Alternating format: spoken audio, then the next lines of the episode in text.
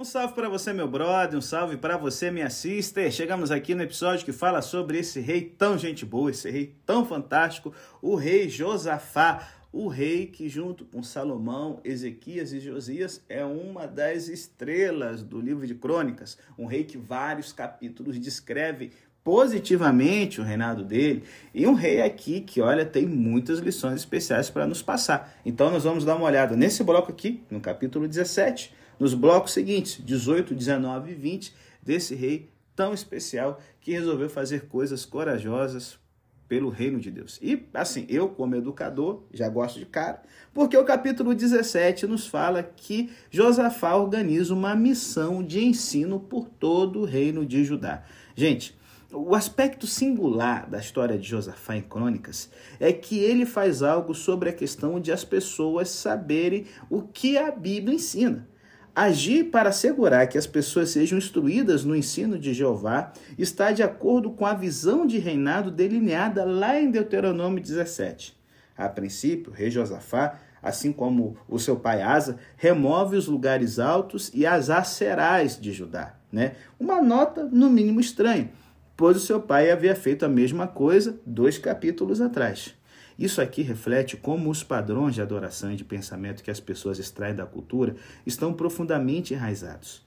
Em todo o mundo, nas sociedades tradicionais e nas ocidentais, tais presunções sobre Deus e sobre como nos relacionamos com Ele estão entretecidas com as diferentes suposições expressas na história do envolvimento de Deus com Israel e com Jesus.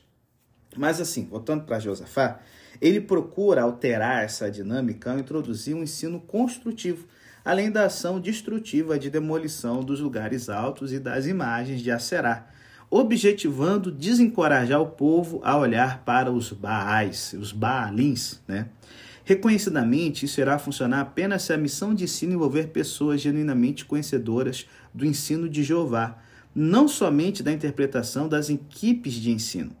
A possibilidade que isso tenha de fato ocorrido é reforçada pelo relato mais concreto sobre o ensino dos levitas, em Neemias 8, que é o período em que o cronista está escrevendo a história sagrada. Ali, Esdras desempenha o papel de sacerdote, inicialmente lendo do próprio rolo da instrução da lei de Moisés.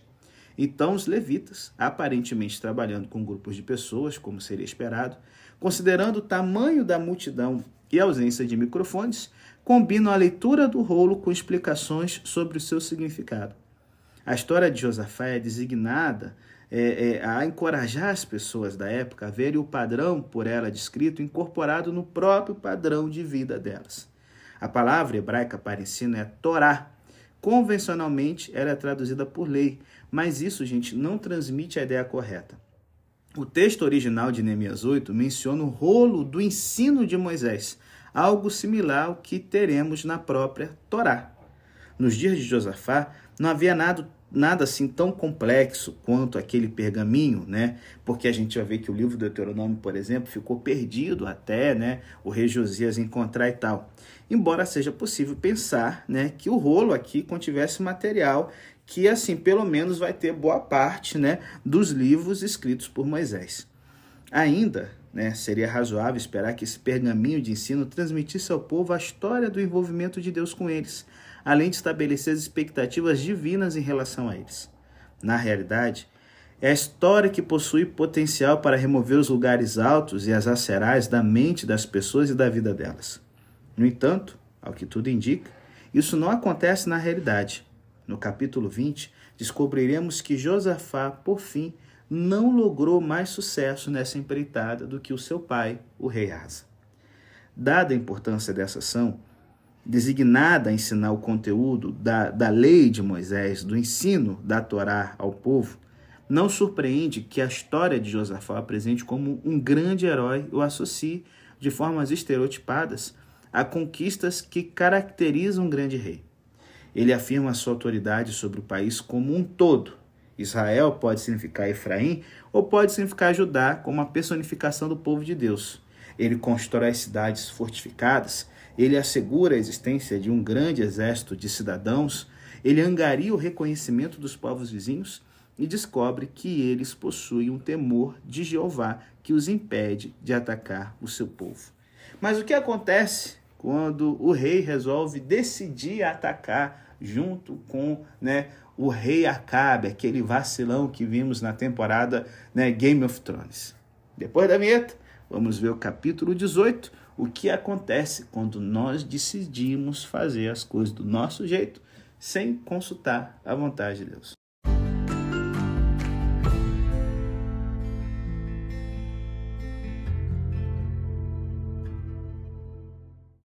Eu me recordo de ter discutido com um colega de quarto na época do seminário sobre poder ou não poder fazer algo. É, é, se eu bem me lembro, era sobre namorar uma garota quando eu já estava saindo com outra. E assim, né? É um rolo, né? Você vê que não vai ter futuro, aí você vê que apareceu uma pessoa mais interessante, enfim.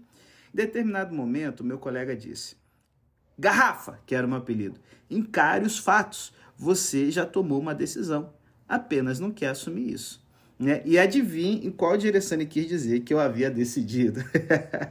ele não quis dizer que eu estava enganando ao tentar discutir essa questão com ele, mas que estava enganando a mim mesmo, ou pelo menos escondendo-me do fato de subconscientemente já haver tomado a minha decisão.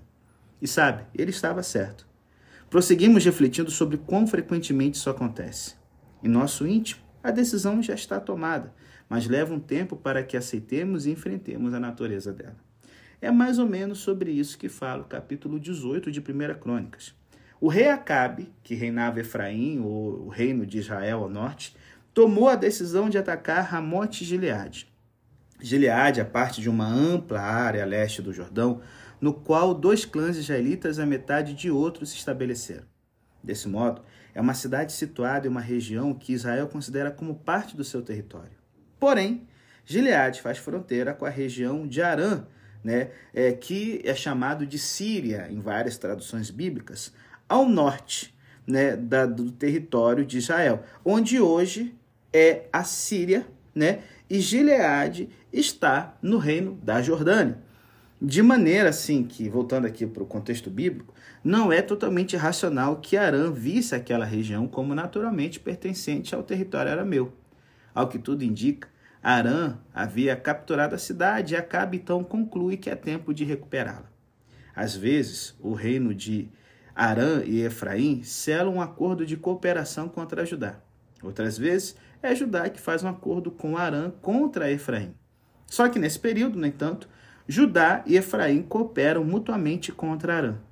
Pode-se imaginar que a situação seja teologicamente mais adequada embora não haja evidências de que os protagonistas estejam pensando nesses termos e nem o autor de crônicas. No que tange a crônicas, Efraim retirou-se, por assim dizer, da membresia de Israel como povo de Deus, embora ainda ostente o nome político de Israel. Portanto, por implicação, ao estabelecer uma aliança de casamento com Acabe, Josafá semeia problemas para si. E o ponto se tornará mais explícito no capítulo 19. Para nós, gente, a subordinação de uma relação de matrimônio a interesses políticos é em si questionável. Para a Bíblia, o problema reside na sedimentação de um relacionamento com uma entidade do qual se deveria manter uma distância segura. Por exemplo, Deuteronômio 7, verso 3 adverte quanto a essa matéria. Uma das últimas exortações de Josué a Israel a esse respeito, está lá em Josué 23, 12. E esse também foi um dos primeiros prenúncios da queda de Salomão em 1 Reis 3.1, ainda mais significativo. Na época que Crônicas é escrita, a prática de se relacionar politicamente através do casamento com pessoas que não temem a Deus era um problema que Esdras teve que enfrentar e no qual ele criticou os judaítas, né, na época em que Crônicas está sendo escrito, como a gente vê lá em Esdras 9:14. A distinção no ponto de crônicas é que Efraim é tratado como uma dessas entidades estrangeiras inadequadas, assim como os casamentos mistos de julgo desigual entre uma pessoa que teme a Deus e outra que não teme.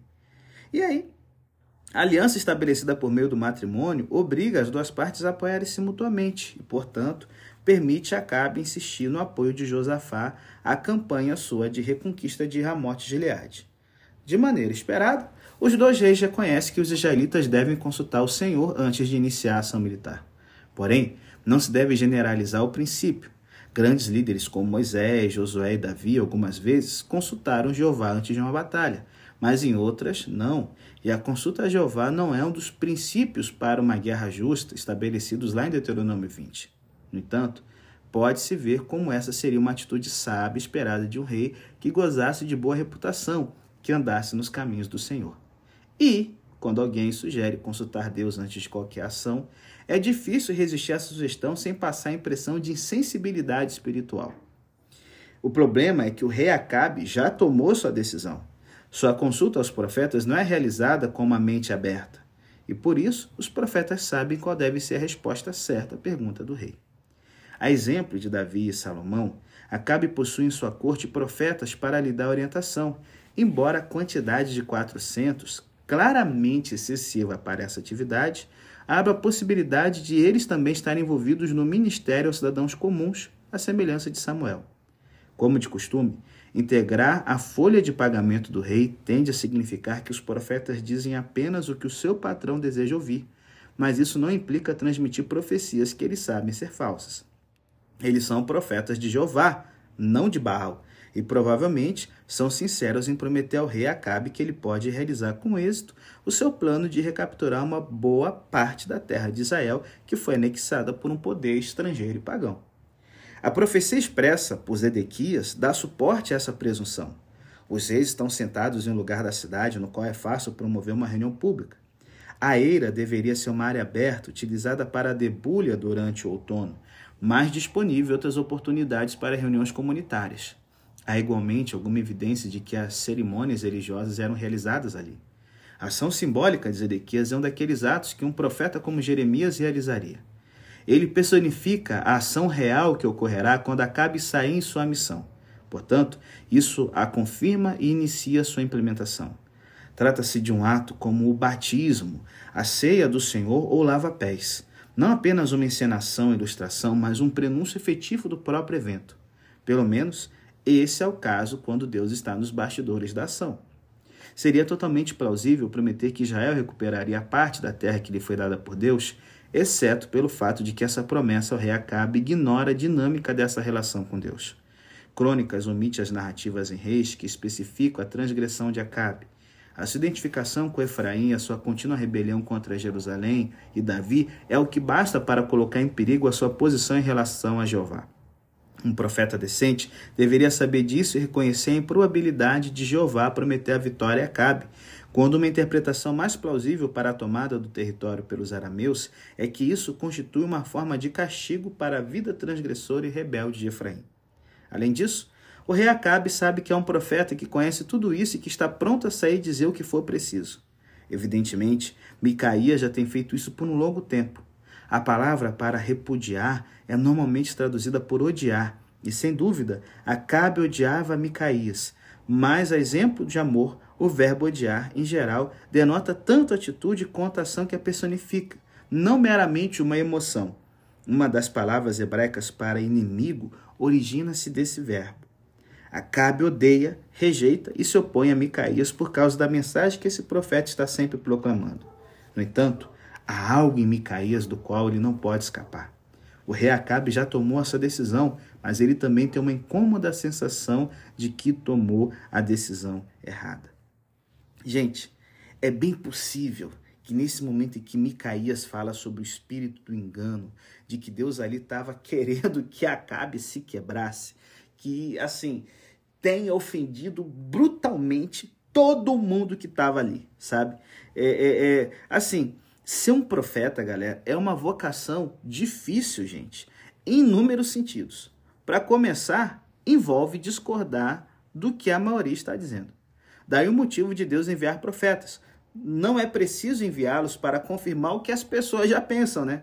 E para Micaías, as coisas são mais complicadas porque ele precisa discordar da palavra de 400 outros profetas, e não apenas da palavra, digamos, né, de alguns professores de teologia ou pastores dos quais pode-se esperar que estejam fora né, é, é, de um contato direto com Deus, como a gente imagina que um profeta tem. Micaías precisa confiar em sua convicção de que está certo e os demais estão errados. Certas pessoas acham fácil discordar de todas as outras, mas a maioria considera isso difícil. Não há meios de definir a qual grupo Micaías pertencia, embora na cultura tradicional possa ser, em geral, mais difícil ficar fora do grupo do que na cultura ocidental. Seja como for, esse não é o fundamento sobre o qual um verdadeiro profeta decide discordar ou não de outros profetas. O fator determinante é a posição ética e religiosa da pessoa a qual o profeta é chamado a ministrar. Qualquer um dotado de discernimento religioso e ético é capaz de olhar para Cabe e ver que não há como Deus lhe enviar profetas para transmitir uma mensagem positiva, uma mensagem sobre paz. Os profetas precisam confiar em sua convicção de que Deus está falando com eles e de falar apenas o que Deus os impelir a falar. Quando há dúvidas sobre se a mensagem recebida de fato vem de Deus, uma questão chave é como isso se encaixa no que os profetas conhecem sobre Deus. Porém, a sua justificativa virá apenas quando os eventos se encaixarem ou não em suas palavras. O retorno seguro do rei Acabe da batalha provaria a veracidade da mensagem de Micaías. A profecia não envolve a mera interpretação de um evento após a sua ocorrência, mas declarar-o antes que ocorra, de modo que possa subsequentemente dizer: Você viu? Eu disse o que iria acontecer e a razão para isso. Agora que viu o cumprimento, você deveria acreditar na justificativa que lhe dei. Em adição, Ser profeta é uma atividade difícil, porque pode ser perigosa, gente. Assim, Acabe envia Micaías de volta ao governador da cidade para ser mantido em custódia. Aparentemente, ele já está em custódia, e a maneira com que é enviado de volta sugere que as condições na prisão irão ficar ainda piores. Só que apesar disso tudo, Acabe está dividido. Ele falou como se já tivesse tomado uma decisão quanto ao que irá fazer e tem a palavra de 400 profetas a seu favor. Porém, quando Micaías transmite a mesma palavra dos 400 profetas, o rei sabe que ele não quer dizer isso e deseja saber o que Micaías realmente pensa, ainda que não tenha a menor intenção de considerá-la. Israel, gente, é semelhante a um rebanho sem pastor nas palavras de Micaías. Pastor é uma imagem padrão do Oriente Médio para um rei. O pastor tem autoridade sobre suas ovelhas e é responsável pelo cuidado delas. E o rei está em uma posição similar.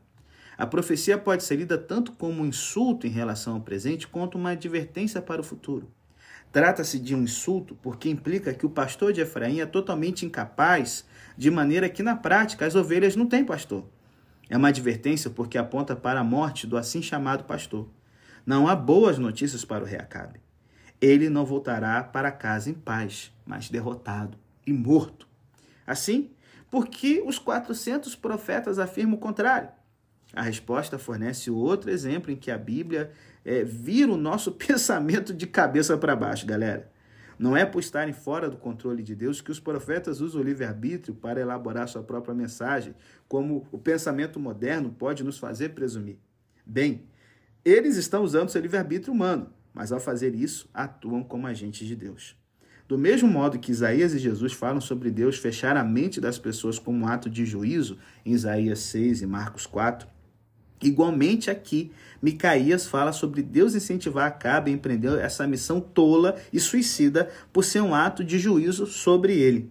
Para tal, Deus utiliza um membro do seu gabinete celestial para inspirar os profetas a dizerem a Acabe que ele irá triunfar, quando na verdade ele fracassará. Rapaz, gente, a Escritura considera que, onde as pessoas não são verdadeiras, ninguém lhes deve a verdade como, por exemplo, a mentira que as parteiras egípcias disseram ao Faraó. Acabe perdeu o direito à verdade de Deus por sua mentira em seu relacionamento com ele. Isso não deixa o rei fora do gancho. Deus lhe envia Micaías com a verdade, de maneira que Acabe precisa decidir a quem vai dar ouvidos. Muito menos retira os 400 profetas da equação. Ninguém é obrigado a aceitar o engano. Eles podem resistir. Chegará o tempo em que Zedequias irá ver. É seu trabalho como vidente, mas ele não está vendo direito no momento, né? E aí o bambu vai gemer, amigo. Isso ocorrerá quando a calamidade cair e ele estiver desesperado para se esconder dela. Claro que a advertência ao rei Acabe e Zedequias não é a palavra final. Nunca é tarde até que seja tarde demais. Está aberto a Acabe e a, a, a Josafá darem meia volta agora. A parte final do último verso vem de Miqueias 1, verso 2. Talvez tenha relação com o fato de Acabe chamar Micaías de Miqueias no verso 14. Isso sugere a consciência de que Micaías é ao lado de Miqueias e outros, um verdadeiro profeta de Jeová.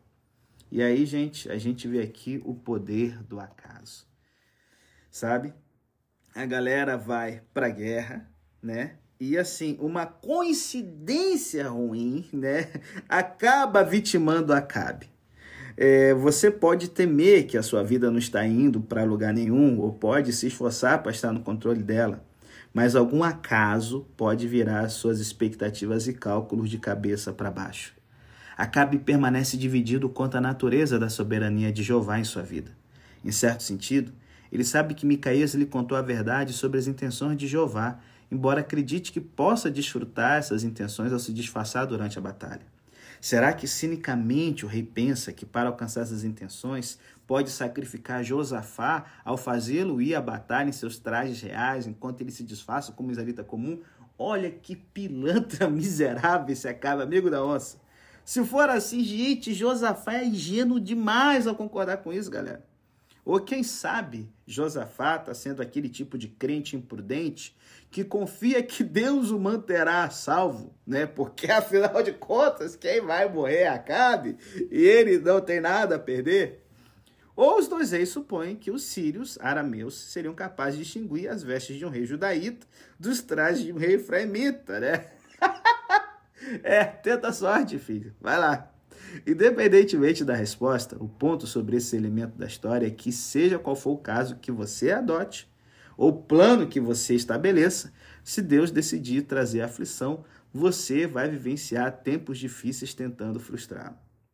Alguém pode fazer algo aleatório e sem intenção, como né, atirar uma flecha a esmo, né? ou quem sabe né, danificar alguns pneus.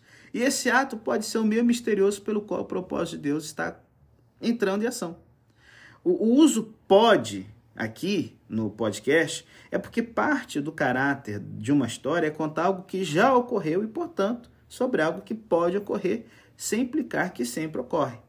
A Bíblia deixa claro que é possível frustrar Deus no curto prazo, que nem sempre ele traz aflição sobre a pessoa que a merece, que nem sempre ele protege o inocente, mas Deus assim age com frequência suficiente para considerarmos isso como uma regra de vida vigente e não cedermos a ideia de que não há justiça ou graça fortuita a nos cativar. Josafá logrou uma afortunada fuga durante a batalha. Para sua felicidade, os arameus reconheceram que ele não era o rei que procuravam matar, ninguém atirou uma flecha a esmo que pudesse atingi-lo, e Deus não viu como merecedor de perder a vida, apesar de ter vacilado unindo-se com alguém como Acabe. O lado positivo de Josafá encontra ainda mais expressão ao introduzir certas estruturas governamentais na vida de Judá. Crônicas observou que Davi exerceu autoridade de uma forma fiel sobre Israel e como a rainha de Sabá demonstrou entusiasmo por Salomão fazer o mesmo. Entanto, é muito mais fácil fazer isso na capital, o rei não pode pessoalmente garantir o exercício fiel de autoridade em todo o território. É isso agora que o capítulo 19 começa a focar. Josafá adota alguma providência para garantir a governança adequada sobre toda a nação após a iniciativa né, falha e cansada de guerrear junto com Acabe. Enfim, Josafá, Josafá, passarinho que anda como seco, amanhece de cabeça para baixo, filho. A exortação aqui que Josafá faz aos seus indicados, no capítulo 19, mostra que o foco de seu trabalho reside na solução de disputas e conflitos nas comunidades. Tradicionalmente, era a função dos anciãos se reunirem junto ao portão da cidade para resolverem questões conflituosas entre indivíduos ou famílias. Não está claro porque Josafá considera que esse sistema precisa de mudanças, embora seja possível pensar em alguns motivos. A imposição de alguma autoridade que não seja localmente estabelecida pode contribuir para a objetividade e reduzir a possibilidade de decisões serem tomadas com base na má influência de certas famílias sobre outras. O desenvolvimento urbano da nação pode significar que o antigo sistema, que operava bem em pequenas vilas, não era tão eficiente em cidades maiores.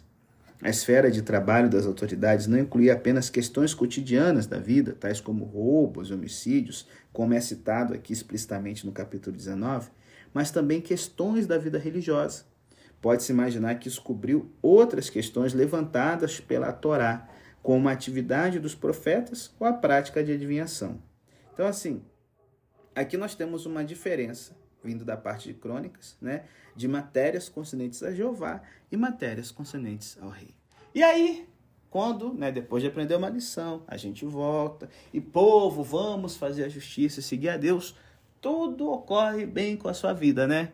Errou, amigo. Após a vinheta, no próximo bloco, nós vamos ver o momento de maior crise política que Josafá vai passar, fazendo a cilada do rolê aleatório dele com Acabe parecer, né, uma coisa boba até.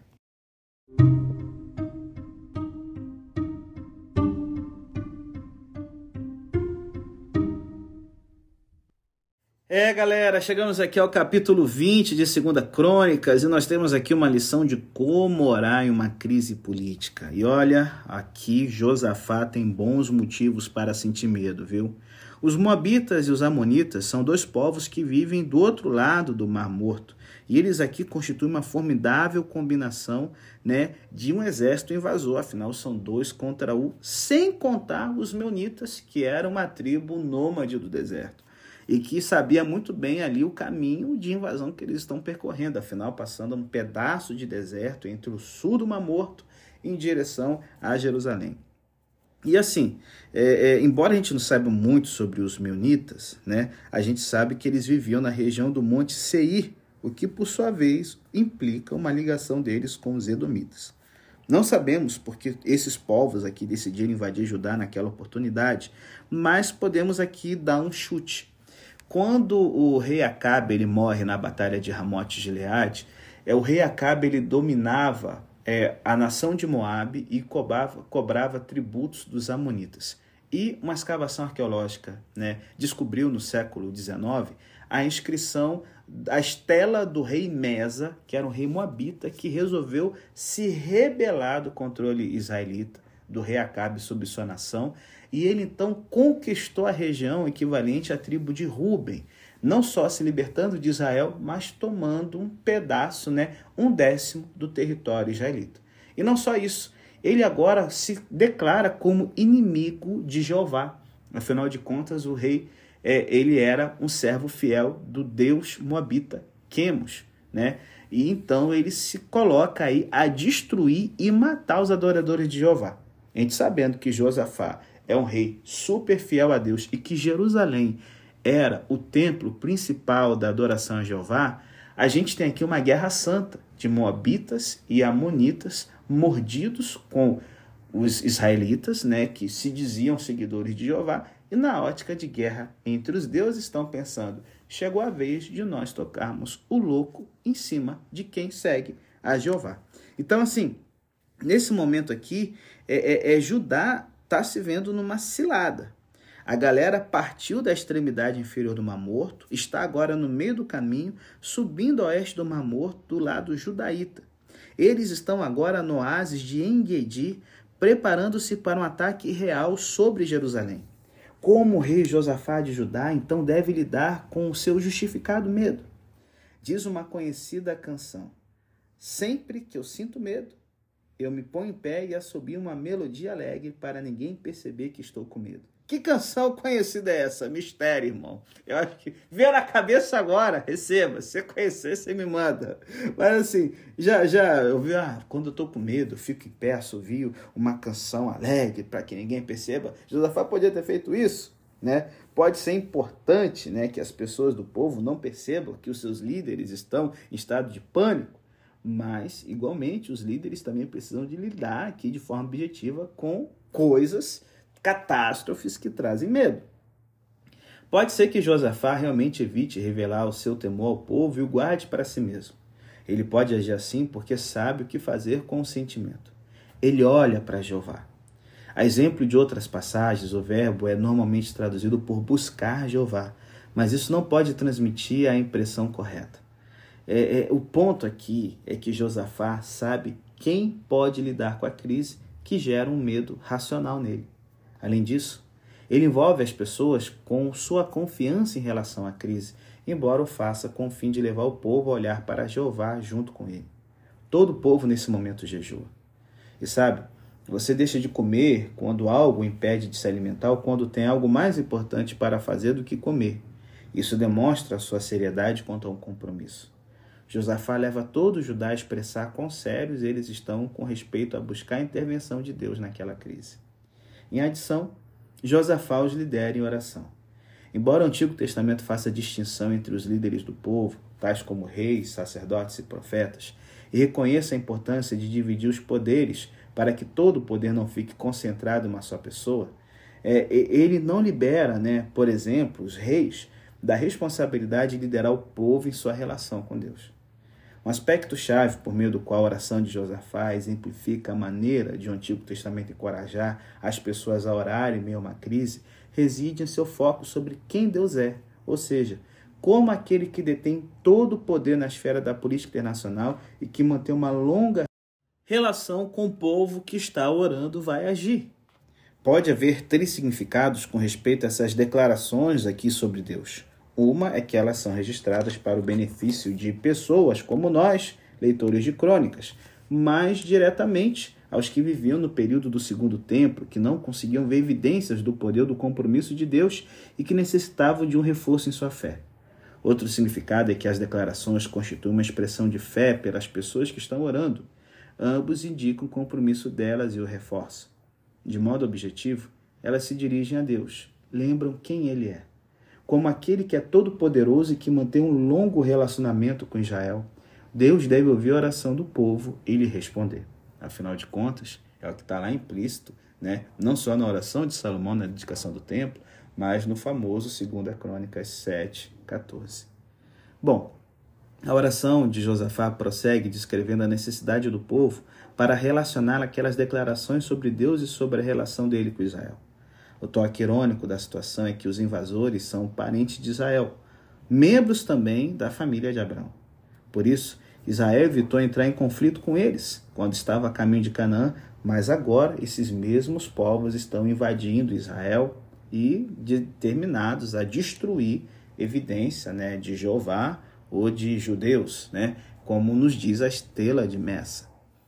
Novamente, há um significado para os primeiros leitores de crônicas, porque esses povos foram aqueles que cercavam e ameaçavam a pequena nação de Judá no contexto posterior, quando o livro é escrito.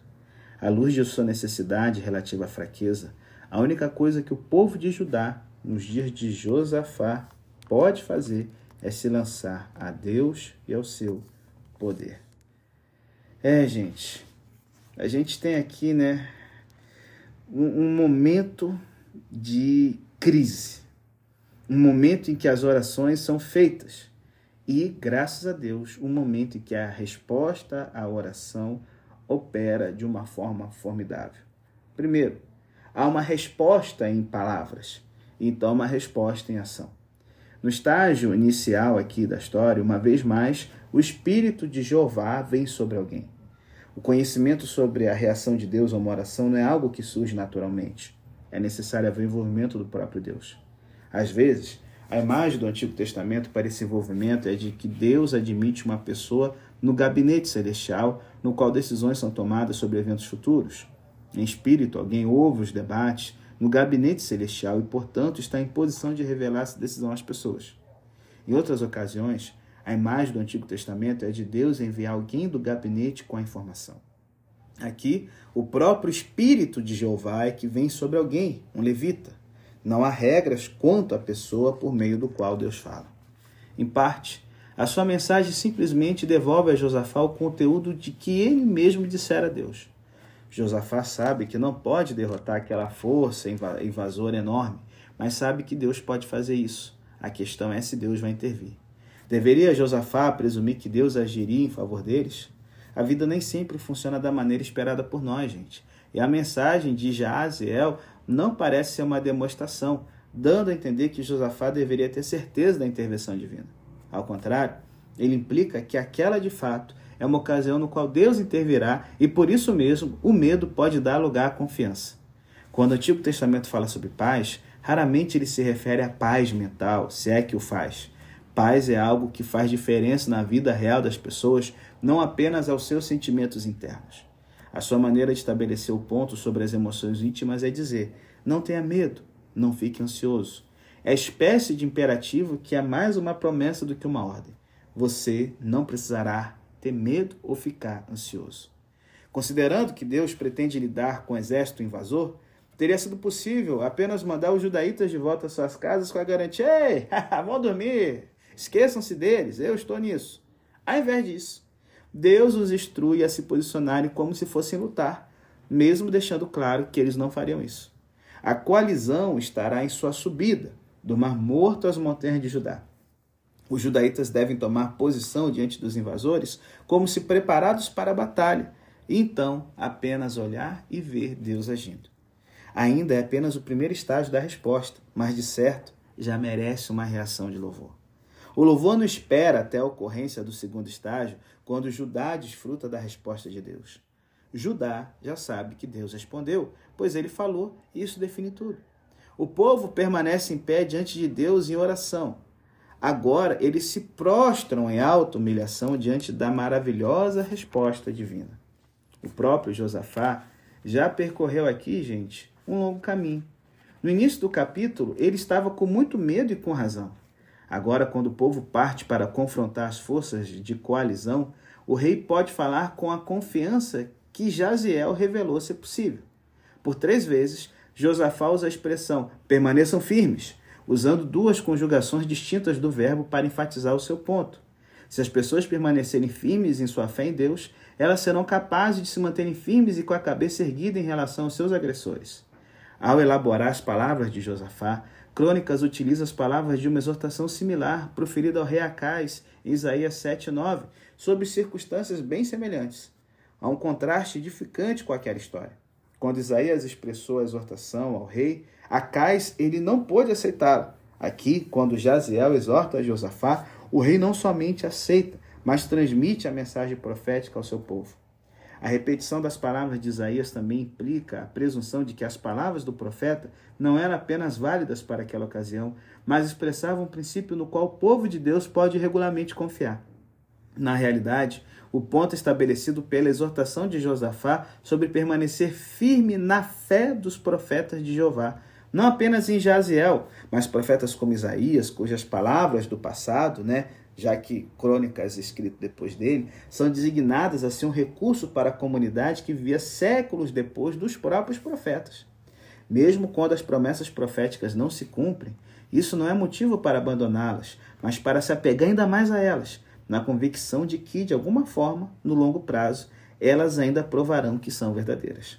Repetindo, isso será um importante desafio e encorajamento para os ouvintes de crônicas, pessoas cuja experiência não corresponde à experiência dos personagens da história aqui do capítulo 20. A narrativa aqui prossegue de uma forma que parece fora do comum. As pessoas adoram o Senhor no santuário enquanto perguntam como lidar com a crise. Então, ao marcharem para confrontar seus invasores, elas são lideradas por um coro entoando canções, louvando e testificando o compromisso permanente de Jeová, que é, gente, uma nota linda, recorrente em crônicas. Uma vez mais, a comunidade que ouve a leitura de crônicas em voz alta pode ser tentada a questionar se aquele compromisso ainda permanece. A história os desafia a crer que sim. E quanto expressarem sua implausível confissão é que Jeová lida com seus adversários. Aparentemente, de alguma forma, Deus lida diretamente com o exército de Amon, de Moabe e de Seir. Isso, constra, com, isso contrasta com a maneira que, em outras ocasiões, Deus envolve os israelitas na batalha. Há uma certa ironia né, ou adequação quanto ao modo divino de lidar com esse povo em particular, pelo fato já antecipado por Josafá em suas palavras iniciais. Israel havia evitado lutar contra esses membros da família abrâmica durante a sua peregrinação a Canaã, mesmo quando assumiram uma posição hostil em relação a Israel. Novamente, há uma possível implicação adicional para os ouvintes, leitores da história em crônicas, os primeiros leitores e ouvintes. Esses povos ocupam lugar de destaque entre aqueles que seguem sendo uma ameaça a Judá. Em algumas de suas narrativas, o livro de crônicas descreve Israel lutando suas próprias batalhas. Assim, não podemos simplesmente inferir que crônicas espere que Judá assuma uma posição pacifista sempre. Mas, de modo implícito, a história também proíbe Judá de meramente assumir que deva ser responsável por sua sobrevivência. Igualmente, suscita a questão sobre se deveria estar lutando contra membros da família e a possibilidade que Deus pode cuidar do seu destino. E então, gente, nós temos aqui o final do capítulo 20, né, dos versos 24 ao 37. O alívio e a ação de graças. A, história de Josafá, gente, ilustra a característica-chave de adoração. As partes precedentes do capítulo 20 mostram como a adoração envolve o louvor pelo que Deus é. Ainda, abrange a oração para Deus intervir nas situações dos quais estamos cientes da necessidade. Inclui ouvir a resposta de Deus à nossa oração. Então, envolve dar graças pelo que Deus faz ao implementar compromissos estabelecidos por Ele. Lucas 17 nos conta a história de dez homens com uma doença de pele que são purificados por Jesus, mas apenas um deles retorna para dar graças a Deus pela cura. Josafá e seu povo não cometem o mesmo erro dos outros nove. Na realidade, eles ilustram como é apropriado louvar duas vezes, ou três, se incluirmos o louvor do primeiro estágio que oferece quando Jaziel lhes diz que Deus ouvira a oração deles. A primeira vez é quando você experimenta o ato de libertação de Deus. Eles experimentam Deus agindo no mundo e, de imediato, dão graças no lugar que, consequentemente, se torna conhecido como Vale da Bênção, ou né, o lugar cujo nome ganha uma nova relevância naquele dia, o Vale de Josafá, o Vale da Bênção. A segunda vez é quando você retorna ao seu lugar de adoração regular e age como os membros de nossa é, é, é, congregação aqui judaíta. A história de Josafá igualmente ilustra como a relação com Deus não envolve apenas indivíduos. Deus se relaciona e lida com congregações, comunidades, cidades, denominações e nações. Do mesmo modo que pecado, oração, respostas e ação de graça são temas para congregações, comunidades, cidades, denominações e nações. Josafá e seu povo têm muitos motivos de gratidão a Deus. Pode ser difícil a uma nação do Ocidente imaginar como é vivenciar a libertação experimentada por Judá. Podemos pensar em um país como o Brasil, ou as Filipinas, ou a Índia, que se tornaram livres né, do controle de Portugal, Estados Unidos ou da Grã-Bretanha. Ou podemos imaginar como seria para o povo né, que, por exemplo, em Darfur, né, o genocídio que houve lá, promovido pelo governo do Sudão, como deve ter sido para eles escapar da opressão em seu próprio país. É possível então imaginar a sensação de assombro dos judaítas ao serem libertos da ameaça oferecida pela união dos três povos vizinhos e pelos bens desses povos que de repente passaram às mãos dos judaítas sem eles participarem na batalha. Pode-se novamente imaginar o encorajamento que esse relato significaria para as pessoas de Judá que viviam cerca de cinco séculos depois, ameaçadas pelos descendentes desses mesmos povos. A libertação de Judá não é o único ponto da história. O objetivo da ação de graças é dar glória a Deus, mas também encorajar outras pessoas a confiarem em Jeová e honrá-lo. E esse motivo também aparece nessa narrativa. As nações, em geral, são tomadas de temor pelo que Jeová fez. O Antigo Testamento regularmente expressa temor em termos de as nações reconhecerem Jeová. Crônicas não seguem nessa fórmula e, na realidade, é, é, é cita a reação como ela é. A segurança do povo de Deus e o reconhecimento de Deus por outros povos caminham juntos. Seria desejável que esse fosse o fim da história, mas o livro de crônicas, com extrema frequência, reconhece que a vida real é um pouco mais complexa. Ficamos até com a impressão de que o ato de adoração, oração, confiança e ação do povo nos dias é, é, é de, de, de Josafá, aqui do momento de ação de graças, constitui uma exceção em vez de uma regra já que Crônicas faz um relato ambíguo do povo, ao dizer que Josafá não tinha conseguido retirar dos, os, os lugares altos. E Crônicas também faz uma relação, um relato ambíguo do próprio Josafá, já que no início ele fez uma aliança de casamento com, meu Deus, o rei Acabe, gente. E agora ele novamente faz uma aliança com o filho dele. Se a frota foi construída né, em Ezion-Geber, no Mar Vermelho, que é próxima à moderna cidade de Elat, presumidamente os navios seriam do tipo que poderiam navegar para Tarsis, isso é, navios oceânicos, em vez daqueles realmente destinados a ir para lá, uma vez que as locações plausíveis do lugar outrora chamado Tarsis estejam no sul da Espanha. Não está claro se o adjetivo infiel é referente a Josafá ou a Casias, mas Crônicas o veria como apropriado a ambos. A aliança inicial quase custou a vida de Josafá. Essa segunda aliança lhe custou a frota naval. Uma vez mais, há uma lição implícita aos leitores de crônicas.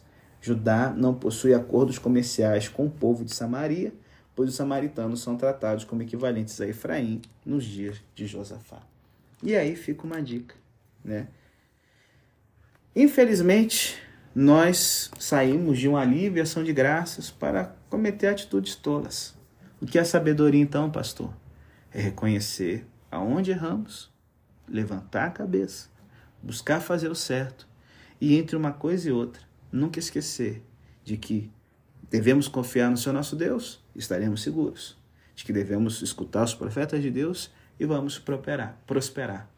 E saber, se o coração está triste, ore. Mas quando Deus dá vitória, cante louvores. E aí, se a gente errar de novo, é um ciclo. Você vai se levantando até chegar o dia em que a gente vai ver Deus destruindo não somente os inimigos do dia a dia, mas o grande inimigo, a morte, nos dando a segurança eterna que ele nos promete para todo aquele que entrar nos portões da Nova Jerusalém. E quem é que entra? Gente como Josafá, que vacila, se levanta, continua firme e deixa Deus trabalhar e transformar a vida. Pense nisso.